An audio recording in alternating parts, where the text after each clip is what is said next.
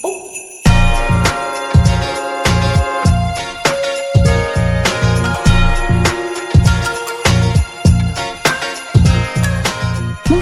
c'est Olivier et Laureline. Bienvenue sur Tabibito, notre podcast qui vous fait voyager au Japon. Ici, nous vous emmenons à la découverte du pays du soleil levant et de sa culture à travers nos expériences de voyage. Tabibito, c'est aussi un podcast qui va à la rencontre de ceux qui y ont vécu ou qui s'y sont expatriés. Alors, partons maintenant ensemble à la découverte du pays du soleil levant.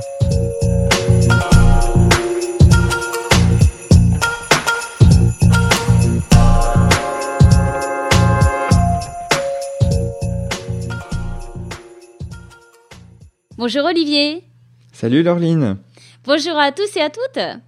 Bonjour à toutes et à tous, on est très content de vous retrouver pour cet épisode de décembre et on va pouvoir euh, peut-être vous rencontrer aussi en décembre puisqu'on est invité à Shizen Market à Paris.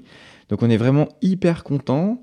Euh, pour ceux qui connaissent pas, c'est un marché de Noël éco-responsable tourné autour du Japon et euh, bah, les organisateurs nous ont contactés, on est super contents. De, bah, de pouvoir être présent sur les deux jours du festival. Donc il y aura plein plein d'exposants, je crois qu'on sera à peu près 70 à 80 personnes. Et euh, bah voilà, ça va être le lieu idéal pour faire ces petits cadeaux de Noël. Et puis voilà, faire connaissance. En tout cas, si vous passez et qu'on prend le temps de, discuter, bah nous, ça nous fera super plaisir. Bah surtout d'ailleurs qu'on n'est pas seulement présent, mais on va aussi avoir la chance de faire deux tables rondes la première qui sera centrée uniquement sur euh, le voyage au Japon, donc euh, comment euh, profiter de la vie locale, faire du, slow voyage au Japon. Et puis dans un deuxième temps, on va aussi co-animer une table ronde avec Thomas de Un Tour au Japon sur le voyage à vélo au Japon.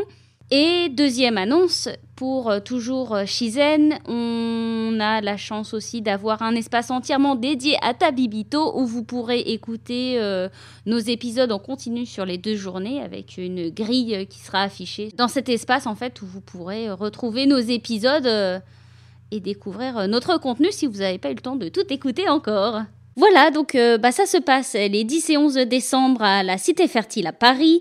Euh, n'hésitez pas à vous y rendre si vous avez l'occasion parce que non seulement vous pourrez faire vos shopping de Noël, mais il y a aussi plein d'activités, des tables rondes, des projections, des dégustations de saké. Donc euh, nous, on a hâte d'y être. Bah, j'avoue que je suis hyper impatient et puis c'est quand même méga la classe. Là, on va sortir de notre petite chambre où on enregistre à distance. on va se retrouver tous les deux parce qu'en plus tu vas faire le trajet depuis l'Écosse, donc ça c'est super cool. Et, euh, et puis ben ouais, ça va être ça va être énorme quoi. Donc on a hâte. On redonne les dates quand même. Donc ce sera le samedi 10 et le dimanche 11 décembre à Paris de midi à 19h si je dis pas de bêtises. Donc euh, bah, venez nombreux, on vous attend. Eh bien, je pense que nous avons maintenant tout dit concernant Shizen. On va peut-être maintenant pouvoir passer à notre épisode, n'est-ce pas Olivier? Mais oui, cet épisode, donc euh, on a choisi Nagasaki. Donc ça, c'est toi, Laureline, qui va surtout parler de ton expérience dans la ville. Euh, donc ça va être un peu euh, le, pendant de Kyoto pour toi, parce que pour moi, Nagasaki ne m'intéresse pas du tout, du tout, du tout. Ah oui, c'est vrai? Oui, en fait, tout le monde me dit que cette ville est géniale, et j'arrive pas à accrocher quand je lis des choses dessus. donc je mise sur, euh, sur ton retour d'expérience pour me donner envie d'y aller. Ok, bah challenge accepted. Et donc, bah, du coup, on va te donner deux épisodes pour relever le défi. Donc celui-ci et l'épisode de janvier. Ce qui veut dire que, ben, à cause de Nagasaki, on va être obligé d'embarquer dans une deuxième, dans une troisième saison. Ah, l'horreur, franchement. Euh, en plus, qui dit troisième saison dit que, bah, nous, on commence à manquer de matériel quand même après trois ans sans voyage, donc on va être obligé, euh, sans aucun plaisir, de devoir retourner au Japon. pour euh, vous faire découvrir d'autres endroits. Euh, Olivier, que dire euh, Quel sacrifice énorme Ben ouais, là franchement, je suis dégoûté. J'ai dû prendre des billets d'avion, j'ai commencé à réserver des hôtels, j'ai passé des heures à commencer à faire un planning, tout ça pour remplir la saison 3. Et bah franchement, je suis, enfin voilà, je suis dégoûté. D'ailleurs, je t'en ai parlé régulièrement. Dès que j'ai réservé mes billets d'avion, je pleurais, j'étais dégoûté quoi. On fait tout ça pour vous, chers auditeurs et auditrices. J'espère que vous êtes heureux.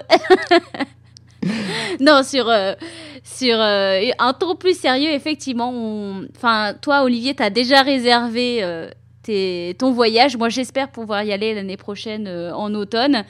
Et euh, on est super impatient de partager euh, ces nouveaux voyages avec vous. En plus de partir dans l'idée de créer du contenu euh, autour du podcast, ça veut dire qu'on va voyager aussi différemment. Donc c'est, ça va être une expérience assez intéressante. Tout à fait. Et puis on essaiera d'enregistrer aussi des petits sons sur place pour rajouter des sons d'ambiance comme on aime bien faire. Mais c'est vrai qu'aujourd'hui, bah, nos premiers voyages, on n'avait pas forcément les enregistreurs et on n'avait pas forcément voyagé en pensant faire des épisodes un jour. Donc là maintenant, on va s'outiller et puis euh, on, voilà, on espère aussi un peu enrichir euh, les futurs épisodes. Donc on espère que ça vous plaira. Et sur ce, on va donc euh, embarquer métaphoriquement en direction de Nagasaki. Et alors je vous le dis tout de suite, je ne vais que parler en superlatif de Nagasaki parce que euh, déjà sur place, euh, quand j'ai visité Nagasaki, c'était mon quatrième arrêt sur ces trois mois de voyage. Donc euh, c'était une des premières villes que j'ai visitées. J'en avais pris plein les yeux sur le moment. Et maintenant, de me replonger dans mes souvenirs, je me rends compte à quel point cette ville est incroyable. Tout ce qui est historique, c'est une ville qui est centrale dans l'histoire du Japon, ancienne, avec ses échanges avec les, les Pays-Bas, avec tout ce qui est autour de la chrétienté au Japon de bien sûr l'histoire moderne avec euh, le bombardement de Nagasaki en août 1945. Euh, Et puis, euh, de manière même géographique, c'est une ville où il y, a, y, a, de la montagne, il y a de la mer, il y a des espaces en fait de détente et des parcs. Il y a une vie locale assez, assez sympathique avec plein de petites ruelles. Donc, j'ai hâte de vous parler de tout ça sur donc deux épisodes et on embarque pour le premier. Eh ben oui, alors c'est vrai que moi du coup, tu vois, dans ce que tu dis, en fait, euh, l'image que j'ai de Nagasaki sans y être allé, c'est le côté euh, tourné vers la chrétienté, les petites églises dans la montagne et sur les collines. Et je crains de me retrouver en fait un peu dans une ville avec des accents européens, euh, mais bon, même s'il y a une, une, vie locale japonaise, et du coup d'être un peu déçu et pas surpris. Et c'est pour ça que pour le moment, en fait, moi, j'ai pas choisi de la mettre sur mes itinéraires on va dire que pour le moment c'est un bof bof. Donc j'attends que tu remontes la note petit à petit. Alors moi du coup je vous propose euh, un itinéraire que je, je créais sur, euh, je dirais pour mieux en profiter sur trois jours. Mais par exemple, dans cet épisode, sur une première journée de voyage, je vais vous parler, dans un premier temps, de euh, découvrir tout le quartier qui est sur le travail de mémoire de ce fameux bombardement d'août 1945. Et je trouve que euh, c'est un devoir de mémoire important. C'est pour ça quand je suis allée au Japon, j'ai visité et Hiroshima et Nagasaki. La grande différence, j'ai trouvé sur ces, entre ces deux villes sur comment euh, ce devoir de mémoire est fait, c'est qu'Hiroshima est centré sur la mémoire japonaise, la mémoire des victimes de cet événement, oui. tandis que Nagasaki est plus tourné sur la, préservation de ce qui est arrivé et la, transmission de cette mémoire et pour les Japonais et euh, sur le monde. Donc il y a énormément ce message de paix et de, de travail en fait à faire à l'échelle mondiale et je trouve que c'est une ville euh, qui transpire ce message par tous ses ports et euh, dans tous ces endroits parce que Nagasaki, tout comme Hiroshima, a été complètement euh, détruite. Donc tous les bâtiments, même les temples, ont été reconstruits après et il y a toujours en fait cette implication de, de l'après-guerre en fait. D'accord. T'as pas, euh, comme à, Hiroshima, euh, le dôme qui est resté, une espèce de relique de bâtiment, euh, un peu symbole? Il y a un bâtiment qui est resté, c'est une église d'ailleurs, et en fait c'est juste un pilier qui a été préservé. L'église a été reconstruite un peu plus tard, et je vais vous en parler un peu plus en détail, mais en fait ce pilier a été conservé sur l'hypocentre où en fait ils ont dédié ce lieu plus à la prière. D'accord. Où moi j'ai vu des gens passer et venir se recueillir dans ce lieu-là en fait.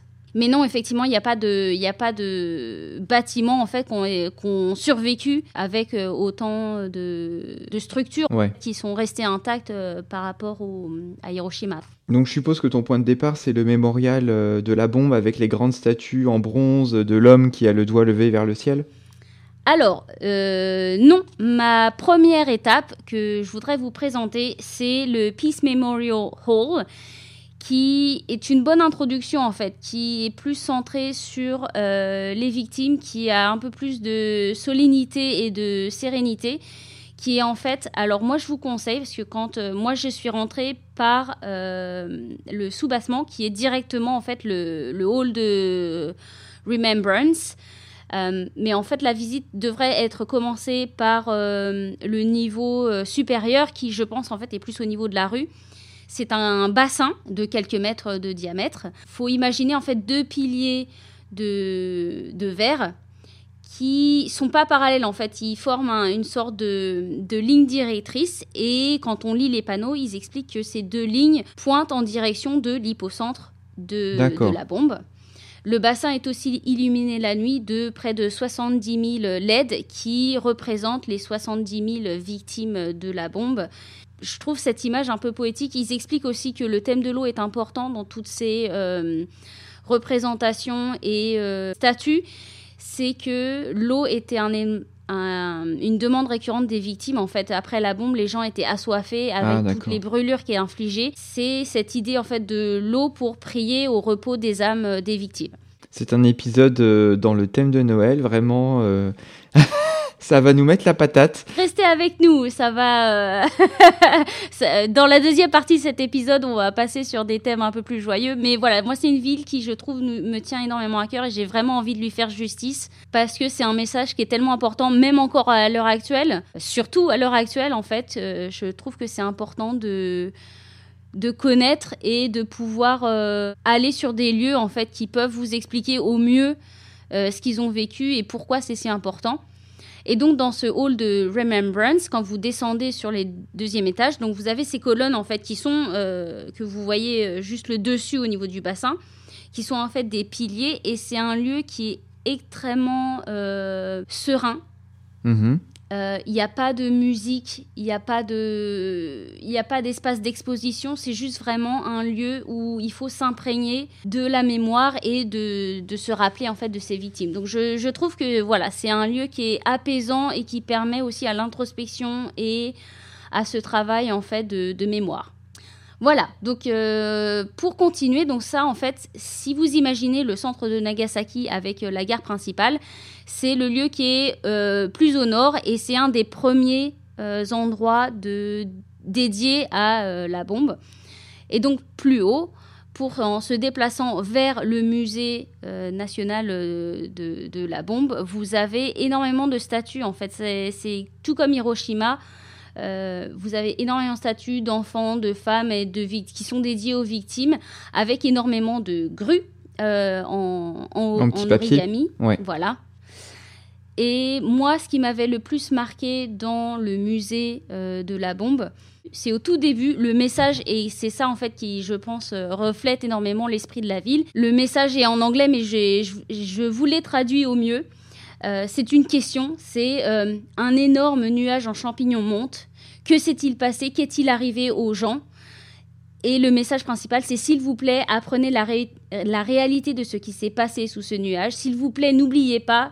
S'il vous plaît, dites-le autour de vous.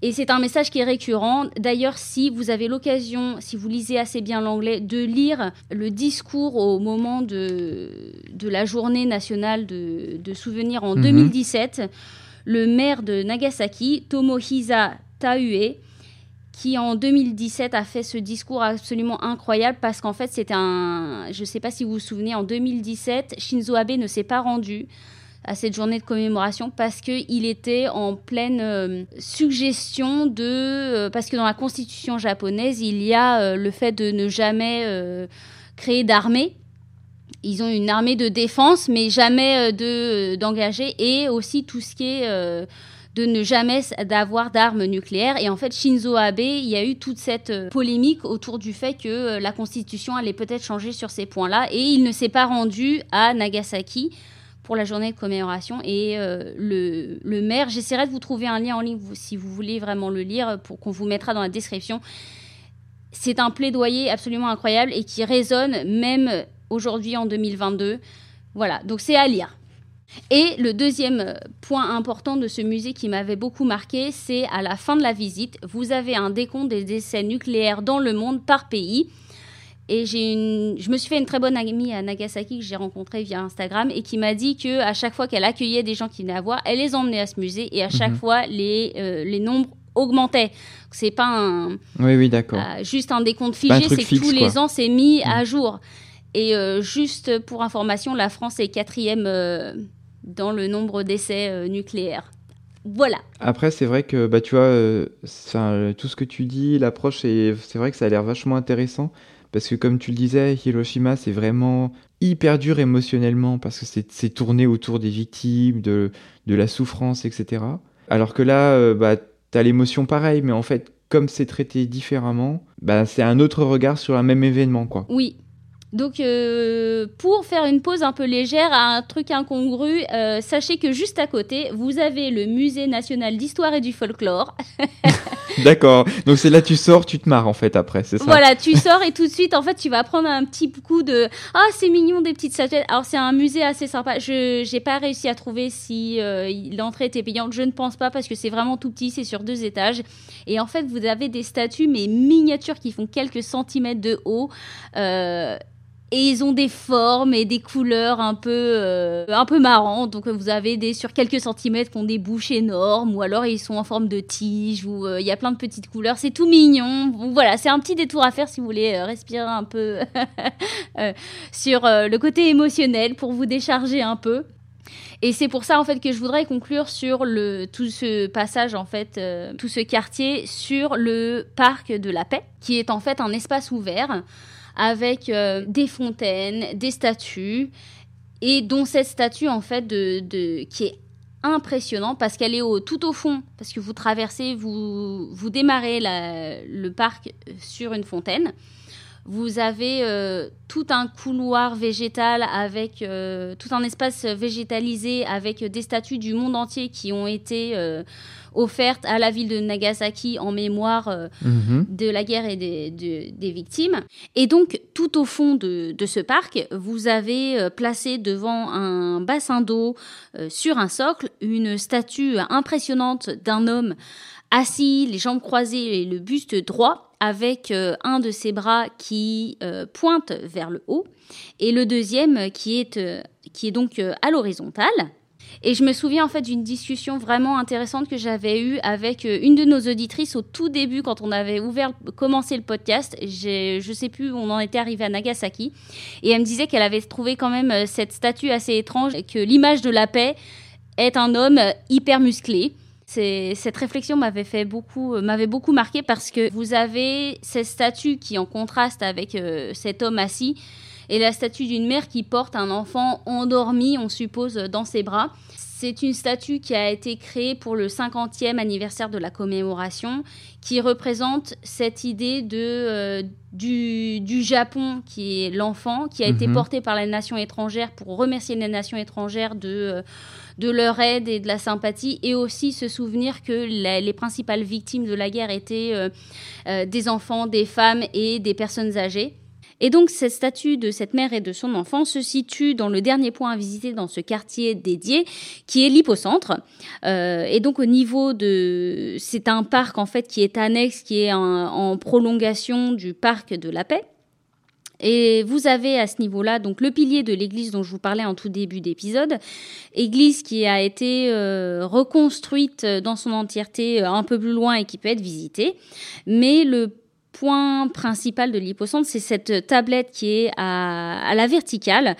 Euh, qui se situe au niveau du point d'impact euh, ou du point en fait d'explosion de la bombe qui est représenté par ces cercles au sol et cette tablette en fait c'est ça que je trouve incroyable dans cet endroit c'est que c'est pas un endroit à éviter c'est un lieu de passage mais c'est aussi surtout un espace de recueillement donc j'ai vu des gens euh, venir se recueillir devant cette tablette et je trouvais l'image très belle eh ben écoute, euh, oui, ça. Alors je vais pas dire que ça fait envie parce que euh, ça reste lourd, mais ouais, ça, ça a l'air vraiment euh, très intéressant. Et puis, ouais, comme tu le disais, la manière dont c'est traité, le fait que ce soit dans un parc complètement ouvert, bah du coup, oui, ça doit, enfin, ouais, forcément, ça doit être à voir. Et, et puis, bah démarrer la journée par ça, c'est peut-être bien aussi de pas finir la journée par non. de commencer et puis après de voir autre chose. Du coup, dans les autres choses, qu'est-ce que tu nous proposes après? Alors, en redescendant vers le centre-ville, moi j'avais oublié de faire cette erreur-là, donc je l'ai fait de nuit et franchement j'avais adoré. C'était le euh, tori à une jambe qui a été soufflé par euh, le souffle de l'explosion.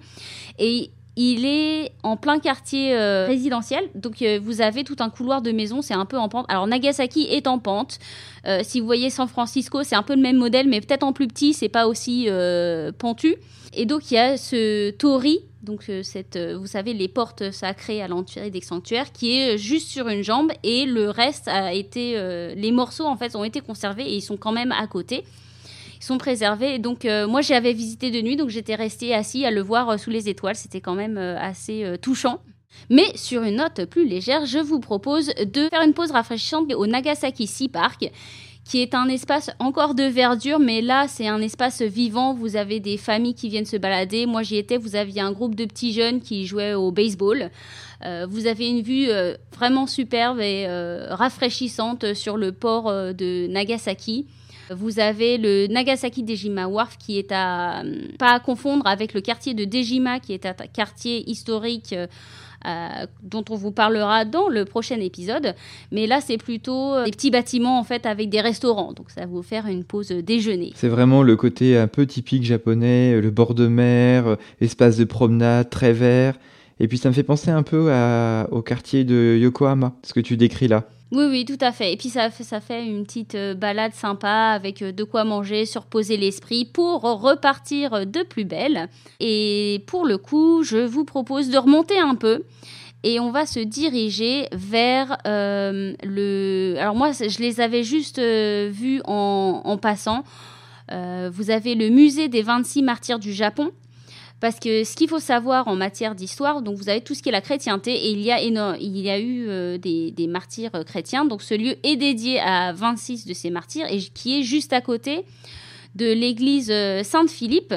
C'est un, architecte japonais qui a créé les plans pour cette église. Et moi, ce qui m'avait marqué, c'est qu'elle me rappelait un peu, c'est cette église à Barcelone. Donc en, matière, en matériaux un peu bruts, vous avez deux sortes de pics euh, en matériaux bruts, euh, peut-être du béton ou autre chose, avec des, sortes des pièces de mosaïque. Donc c'est même pas euh, cette idée d'avoir une église à l'occidental aussi. Hmm, d'accord. mais ça c'était juste un arrêt photographique parce que ce, le temple que j'avais repéré qui est un temple chinois que j'ai découvert grâce à Joran, merci Joran, qui s'appelle le Fukusaiji. Et alors ça, on peut pas le manquer, euh, parce que, imaginez-vous, vous vous baladez, vous commencez à grimper un peu et vous apercevez une statue de canon de 18 mètres de haut. Et quand vous grimpez, vous voyez qu'elle est en fait euh, sur la carapace d'une tortue. Mais tortue, forcément, à l'échelle de 18 mètres, donc elle est quand même énorme. Ah ouais? Ouais, ouais, ouais. Ah oui, c'est euh, le bâtiment et en fait euh, le, corps de la tortue avec la tête qui dépasse. D'accord. Et c'est à flanc de colline, donc euh, devant et derrière, vous avez des maisons vraiment qui, qui sont regroupées autour. En fait, vous vous, vous demandez, mais comment ce truc est sorti de terre. Ça fait vraiment incongru. C'est une image qui est super marquante et franchement, ça vaut le détour. Énormément d'histoire aussi autour de ce lieu parce qu'à la base, c'est un, temple que les immigrants chinois ont créé pour échapper à la nouvelle règle anti-chrétienté. D'accord. Sauf qu'il fallait être attribué à un temple. Et donc, au lieu de euh, se euh, fondre et de se cacher dans les temples qui existent déjà, ils en ont créé un nouveau. Le bâtiment a été détruit pendant la guerre et quand il a été reconstruit, il a été dédié aux victimes de la guerre et à leur euh, bonheur dans, la vie, dans leur vie d'après. Donc la statue de Canon, alors que je ne vous dise pas de bêtises. Sa main gauche est pour prier au repos des âmes des défunts, tandis que la main droite est euh, nourricière, euh, est pour nourrir en fait les victimes de la guerre. Et le délire de la tortue, c'est quoi? La tortue représente Bouddha. Ah mais oui. Je trouve que c'est un bâtiment euh, complètement génialissime. Euh, on fait des photos incroyables. À l'intérieur, vous avez, euh, parce que vous avez la tête qui dépasse, donc vous passez en dessous de la tête pour rentrer dans le corps de la tortue qui est le temple. Non, mais ça a l'air énorme, effectivement. Ouais, ouais, franchement, c'est juste génial. Au plafond, c'est tout en bois avec des sortes de cadres sculptés. Et euh, il y a aussi un, mémorial, un, un, mausolée. En fait, en dessous du temple, vous avez, je crois, 16 000 victimes qui sont regroupés dans un mausolée, 16 000 victimes de la guerre. Donc euh, voilà, comme je vous disais, en fait, euh, à Nagasaki, rien n'a échappé, donc il y a toujours euh, une histoire qui se rapproche à ce qui s'est passé. Mais voilà, on est dans, tout de suite dans une toute autre représentation. Oui, c'est tout de suite beaucoup plus fun et puis tu prends un peu plus de distance avec ce qui s'est passé. Donc, très bonne idée ce petit arrêt un peu loufoque. Oui, tout à fait, tout à fait. Pour continuer notre visite, est-ce qu'on n'irait pas euh, se balader dans quelque chose d'un peu plus présent et euh, profiter un peu de la vie locale? Donc du coup, je vous propose de retourner plutôt vers le centre-ville où euh, vous avez en fait tout un réseau de petites rues commerçantes qui, sont plutôt autour euh, du, du pont Mégané. Alors le pont Mégané, c'est un pont qui est formé de deux demi-cercles qui traversent donc une petite rivière et donc avec le reflet, ça fait donc une paire de lunettes euh, euh, ronde. Et donc, euh, bah, pour ceux qui parlent japonais, ça veut dire euh, lunette. Donc voilà. il me semble que c'est aussi autour ces alentours qu'il y a une fête des lumières et des lanternes. Donc ça se passe. Oui, c'est janvier-février, je crois. Voilà. Donc j'ai pas pu le faire parce que j'étais pas à la période, mais c'est dans ces environs-là. Et en fait, vous avez toute une vie locale de rues commerçantes et c'est super vivant. Et j'adore cette ambiance. Avec les boutiques ouvertes sur la rue, tout ça. Oui, c'est des... en plus c'est des petites boutiques, ça fait un peu du Yanaka Ginza, mais surtout un ah, quartier. Euh, et si Yanaka Ginza est très touristique, Nagasaki est souvent oublié. Donc en fait, ça fait vraiment une ambiance euh, vraiment à part, quoi. Bon, j'espère que tu as grignoté euh, les petits castella dans cette petite rue quand même. Oui, parce qu'une des spécialités de Nagasaki, c'est le castella euh, cake, qui est une sorte de cake éponge, mais qui est euh, recouvert d'un de sucre glace. Et la spécialité, c'est en forme de pêche aussi. Bon, bah voilà, là tu m'as convaincu, je vais aller à Nagasaki pour goûter ce truc. Voilà, donc il y, a plein, y a plein de boutiques. Apparemment, il y en a des plus célèbres que d'autres. Bah, c'est comme les, les melon pan à Tokyo. Vous pouvez tomber sur plein de petits restaurants si vous voulez grignoter un truc. Si vous avez les petits marchands de légumes aussi, tu sais, avec les, les caisses ouvertes, donc avec des. J'ai vu des, des, légumes bizarroïdes, genre euh, euh, limaces des océans, ou tu sais, des trucs euh, un peu chelous. et vraiment, hein, ça fait une vie quartier vraiment sympa. Vous avez des rues en pente aussi, donc on a l'impression que la ville s'élève comme ça et prendre l'élan. Et la deuxième spécialité aussi, avant que j'oublie, c'est le, caramel. Ah bon? Oui, le caramel. Les caramels mous, caramel, euh, les caramels comme nous en bonbons. Euh... Ouais, c'est ça, ouais. Les, ah bah je savais pas ça, tu vois. Caramel beurre salé que nous on peut avoir euh, à Guérande, sur lesquels moi j'avais perdu une dent de lait à 22 ans, je crois. Donc c'était ridicule comme histoire, mais, mais ouais, voilà. D'accord, donc en fait, le, ouais, le côté très authentique, ça c'est ce que tu retiens, et c'est ça qu'il y a à faire dans le coin, quoi. Ouais, et euh, franchement, au niveau de les photographes amateurs, vous avez mais plein de petits détails. Euh... Ouais, parce que ça doit fourmiller d'affiches, de, de petits norennes, de gens qui. De gens qui passent. qui bougent dans tous les sens. Si vous aimez vous poser et regarder les gens qui passent, franchement, c'était juste incroyable. Et comme la ville, elle est sur différentes hauteurs, euh, on a l'impression de hmm. vraiment d'avoir des. Plusieurs plans plus successifs et puis euh, un fourmillement, ouais. Il y a, une sorte de, vie vraiment, euh, comme tu dis, euh, qui fourmille. Et euh, moi, c'est le genre de, sensation que j'aime bien au Japon parce que il y, a, plein de trucs à photographier. Pouvoir regarder un peu dans tous les sens, avoir un truc à regarder. Ouais, ouais. Bon, bah, c'est pas mal. Moi, d'ailleurs, je crois, il me semble que mon auberge de jeunesse était euh, pas trop loin. Donc, euh, il y, a, y, a, plein d'endroits où se reposer. Euh, il me semble aussi que c'est un peu comme Tokyo, tu sais, où il y a des livres qui collectionnent les photos de maisons d'architectes. Je pense qu'on peut retrouver un peu ce même délire à Nagasaki. Et pour conclure cette belle journée, moi, je vous propose une visite de nuit du mont Inasayama, qui est une des plus belles vues de nuit au Japon. Euh, on y accède grâce à un funiculaire. Pour vous imaginer, toute la visite que je vous ai proposée, elle est du côté est de la ville. Et en fait, si vous traversez le, canal et l'accès d'eau, euh, et le port. Donc quand vous allez en haut, vous avez cette vue incroyable sur Nagasaki. Et de l'autre côté, en fait, euh, plutôt euh, la mer et les montagnes. Voilà, juste observer le coucher de soleil euh, depuis là-haut, c'était euh, c'était juste trop cool et ça, ça, conclut un peu cette journée spéciale sur une note un peu plus légère. Moi, j'y étais allée, il me semble qu'il y avait même de la musique. un concert de violon avec des effets de lumière parce qu'il y a les, les, les pylônes d'électricité ou de radio ou je mhm. sais pas quoi. Donc ils faisaient un jeu de lumière là-dessus. Et tu l'as fait de nuit parce que je crois que c'est aussi réputé pour toutes les lumières de la ville dans la baie, etc. Oui, oui, bah oui, tout à fait. C'est ça que j'avais fait. euh, j'avais fait cette visite de nuit. Et ouais, franchement, j'en avais, j'en avais pris plein les yeux. J'avais fait la même chose à Sapporo. Et ouais, enfin, si vous aimez les vues de nuit, parce que vous, juste au premier plan, vous avez tout le port. Donc il y avait des énormes bateaux, vous aviez des voiliers, et après tout ce réseau euh, euh, métropolitain euh, derrière. Donc ça fait une sorte de, de toile d'araignée euh, de lumière avec la coupure du port et le pont qui enjambe la rivière. Non, franchement, ouais, c'est à faire. Chouette, et bah pour une fin de journée, euh, c'est pas mal. Je pense qu'effectivement, t'as bien crapahuté, tu dois être bien fatigué après avoir fait tout ça. Oui. Et encore, ça c'est que le un, un morceau de l'iceberg. hein. Euh, Il y a encore tellement de choses à voir à Nagasaki. euh. Eh ben écoute, je pense qu'on se dira rendez-vous en janvier pour la suite, Oui, avec plaisir. dans la saison 3. Et en attendant, eh ben on va passer à la traditionnelle section coup de cœur. C'est parti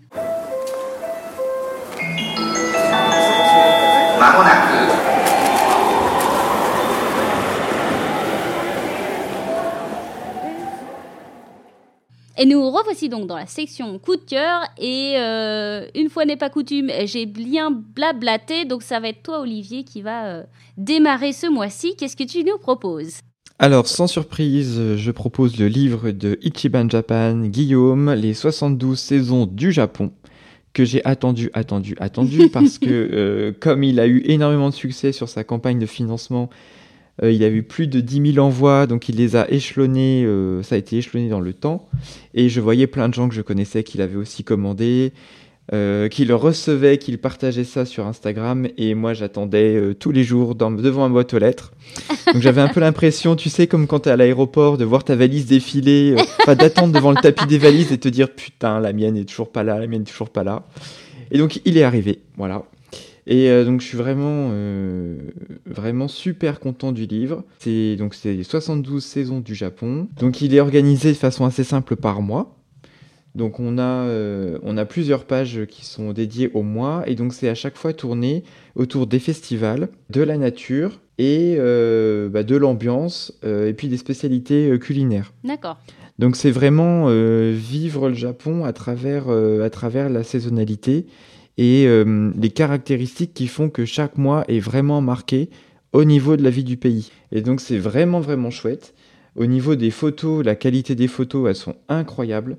Et ce que j'ai trouvé super bien, c'est que du coup, il a pris euh, le parti de mettre beaucoup de texte. Alors c'est écrit un petit peu petit, mais il y a, beaucoup de texte, ça reste dense. Mais pour que ce soit pas indigeste, en fait, il y a plein d'endroits qu'il n'a pas décrits. Il a simplement mis les photos avec le nom du lieu. Et en fait, les photos sont tellement géniales que ça, ça suffit, en fait. Ça suffit à donner envie et après aller chercher derrière euh, les infos pour euh, y aller. Il y a beaucoup, beaucoup de choses. Moi, je m'en suis servi euh, bah, pour mon prochain voyage en mai, évidemment. Et voilà, en fait, quand on met le nez dedans, ça donne juste envie de programmer 12 voyages pour faire toutes les saisons. Donc c'est vraiment mon coup de cœur et euh, donc pour le moment il était uniquement euh, disponible sur, euh, enfin via la campagne de financement participatif, mais désormais je ne sais pas si c'est fait ou pas, mais normalement ce sera disponible sur son site officiel où on pourra euh, l'acheter directement donc sur ichibanjapan.com et on vous remettra le lien dans la description et franchement euh, super. Cool. Ça donne envie. Moi, c'est vrai que j'ai loupé la campagne. et quand je vois tout le monde qui le partage, ça, ça me donne énormément envie. Surtout qu'en fait, dans mon prochain voyage, j'ai envie de l'axer sur les Matsuri. Donc, euh, Ah ben là, franchement, il y a des pages, mais tu vois, je te le montre euh, en visio parce qu'on enregistre en visio, même si euh, c'est un podcast. Et à chaque fois, tu as des doubles pages comme ça, avec des Matsuri du fin fond des fagots. Je me demande même comment il les a trouvés, avec les dates. Et il y a vraiment plein de choses. Et c'est ça que je trouve super, c'est que souvent, quand tu voyages sur un mois, il y, a- il y a plein de choses que tu peux rater bêtement parce que tu juste pas l'info et tu étais à côté à la bonne date, quoi. Et là, pour les Matsuri, bah, tu as tout, quoi. Cool. Bon, bah voilà, hein, je vais aller voir euh, si disponible. Donc c'est très chouette. Et toi, du coup, qu'est-ce que tu as choisi sur ce mois-ci? Alors moi, pour ce mois-ci, je vous propose euh, des idées de cadeaux sur le site nichinichi.fr où bah, la, la- la première fois que j'ai euh, dépensé mes sous, c'est euh, pour une carafe à saké en forme de poisson fugu. C'était trop mignon. Ah, je me rappelle l'avoir vue sur, sur Instagram, celle-ci. Voilà, donc c'est un site euh, de revente de- d'objets de, brocante euh, japonaise. C'est géré par un duo Alix et Ray.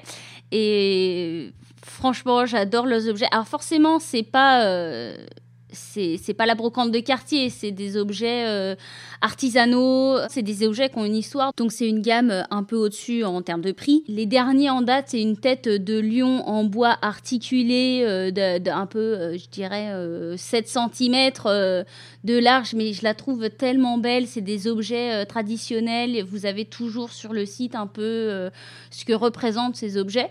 Ah oui, donc tu as un peu l'histoire en dessous pour comprendre. euh, Voilà, juste pas juste acheter euh, parce que c'est beau. Et euh, il y avait un petit euh, chien en bois comme ça avec euh, les petites euh, Ah, cordelettes. trop euh, mignon. voilà, donc c'est des super beaux produits. Euh, ma carafe à saké euh, Fugu, euh, je l'ai réutilisée. Je l'avais acheté avec des petits, avec une tasse aussi. Euh, Il y avait eu un problème avec euh, ma première commande où il y a eu, euh, euh, on m'avait envoyé un mauvais stage. Donc quand j'ai contacté Alix, je crois qu'elle est basée à euh, Montpellier. Donc euh, j'avais une réponse extrêmement rapide et ça s'est résolu euh, très simplement. L'envoi est nickel chrome. Chaque fois quand je commande, c'est arrivé dans la semaine. Vraiment, je recommande. Ben, chouette, si en plus le SAV est top. Oui. Et puis voilà, je, je fais une jolie collection d'objets japonais en attendant de pouvoir faire les brocantes moi-même. Euh, ouais, donc à chaque fois, je fais des, des petits craquages comme ça. Bon, bah écoute, prochain, prochain craquage, on se le donne euh, ensemble à Shizen Market alors? Oui, alors là, moi, à chaque fois que je regarde les exposants, je me dis, oh là là là là là là, il va pas y avoir assez de place dans la, dans la valise. Oui, c'est le risque. Mais effectivement, on a très hâte de se retrouver à Shizen. N'hésitez pas à nous envoyer un message euh, par mail à podcast.abilito.gmail.com ou via Instagram pour nous dire si vous êtes là, si vous avez envie de nous rencontrer. Vous pouvez bien sûr aussi nous laisser des étoiles et des avis sur euh, Spotify et Apple Podcast. Et puis, bah, on se retrouve euh, le mois prochain pour de nouvelles aventures. Mais tout à fait, et puis en attendant, eh ben, joyeux Noël, amusez-vous bien en famille, profitez bien, et, euh, et puis ben, bonne année en avance à tout le monde.